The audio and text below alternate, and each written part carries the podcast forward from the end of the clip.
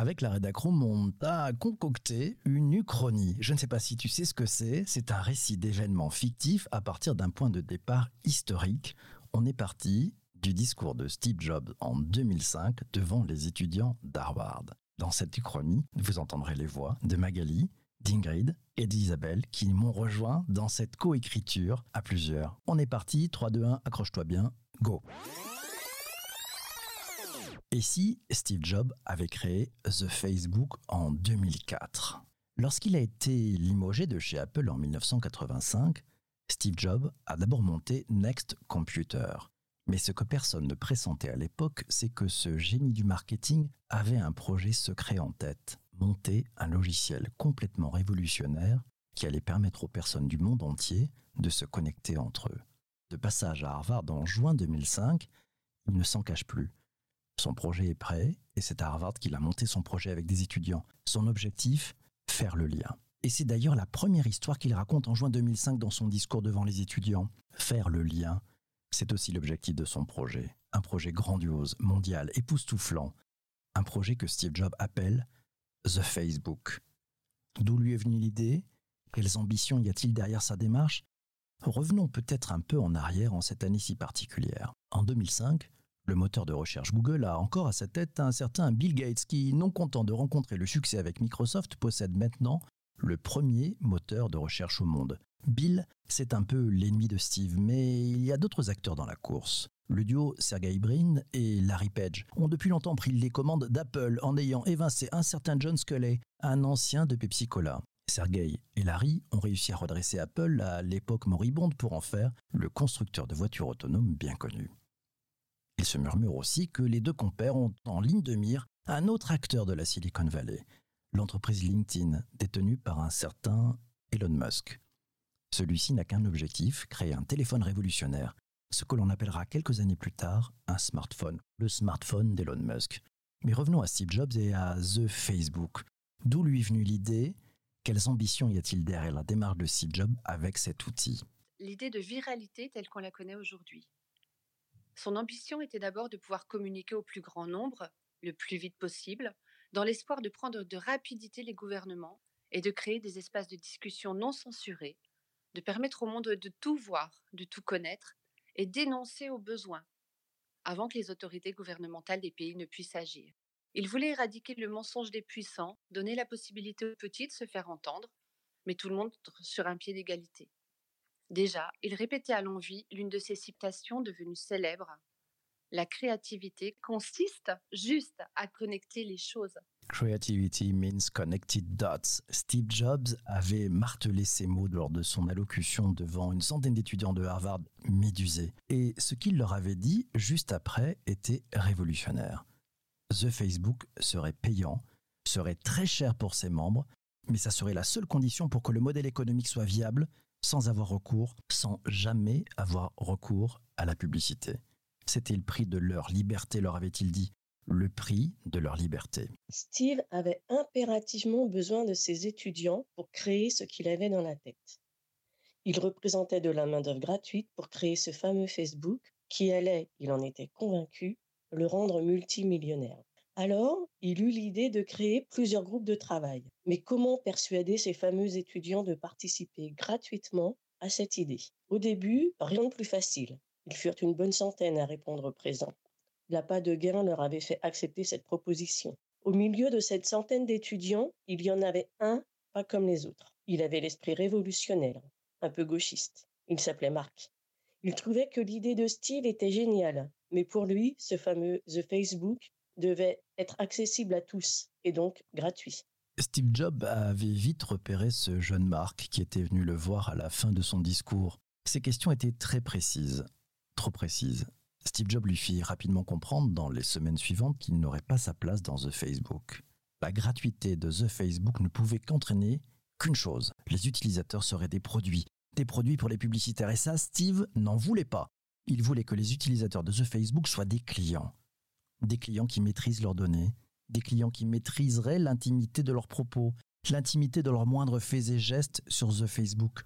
Alors, Steve eut une idée géniale il démontra à Marc qu'il lui fallait quitter The Facebook et qu'il pourrait probablement monter un business autour de la musique, Et c'est ce que fit Mark en créant le géant bien connu du nom de Spotify. Mais ça, c'est une autre histoire. The Facebook avait maintenant deux ans. En juin 2007, Steve Jobs et son équipe organisaient leur première grande réunion avec les développeurs.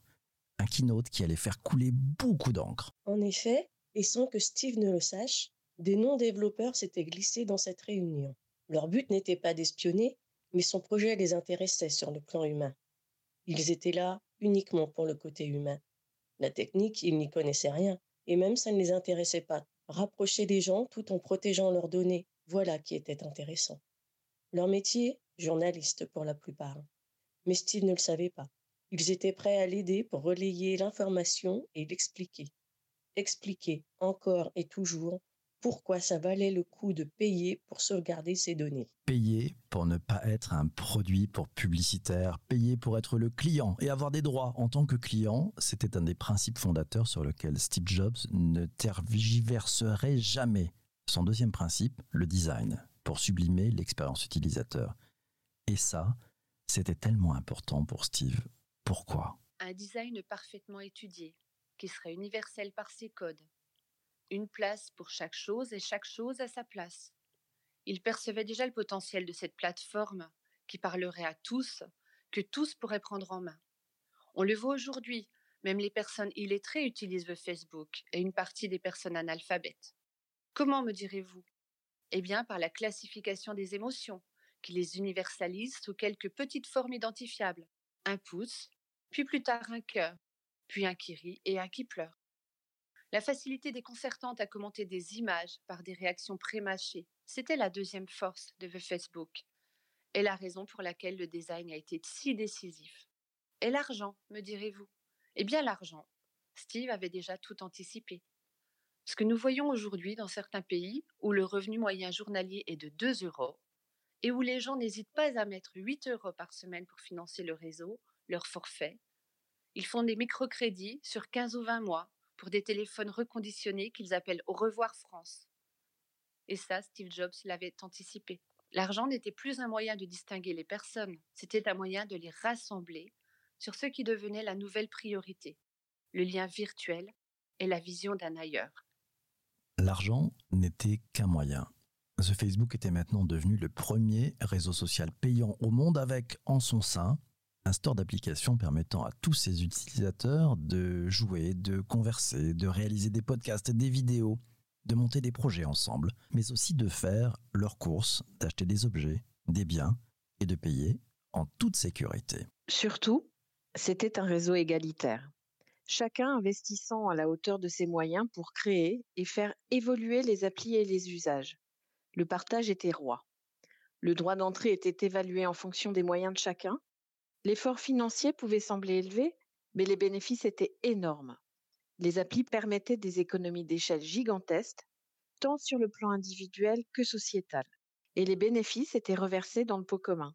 En 2020, de Facebook avait atteint la neutralité écologique et le revenu universel était mis en place. Pas d'enrichissement en milliards des dirigeants. Chaque membre du réseau bénéficie des usages à la hauteur de ses besoins en échange de temps de conception, d'activité ou de bénévolat au service de l'intérêt général. Il y avait bien des petits malins qui essayaient de détourner le réseau à leur propre avantage, mais globalement, les tentatives de prise de pouvoir ou de trafic étaient vite réglées, car personne ne voyait plus trop l'intérêt de tout cela. Depuis 2010, le réchauffement climatique était visible et il avait été nécessaire de se fédérer pour stopper les émissions de CO2 et la déforestation. De Facebook avait permis de trouver des solutions efficaces simplement grâce à l'intelligence collective. C'est là que résidait la révolution. C'est là que résidait la véritable révolution. Merci à toi d'avoir écouté cet épisode du podcast jusqu'ici. Merci à Isabelle, à Magali, à Ingrid d'avoir participé à cette co-conception et d'avoir joué leur texte écrit. On te laisse. J'espère que tu as apprécié cette uchronie. Oui, cet euh, épisode complètement fictif, hein, mais bon, ça permet peut-être de réfléchir et de penser à certaines choses. On te retrouve très vite pour un prochain épisode de ce podcast. Surtout, ne lâche rien, abonne-toi et ne nous oublie pas. À très très vite. Salut, ciao ciao.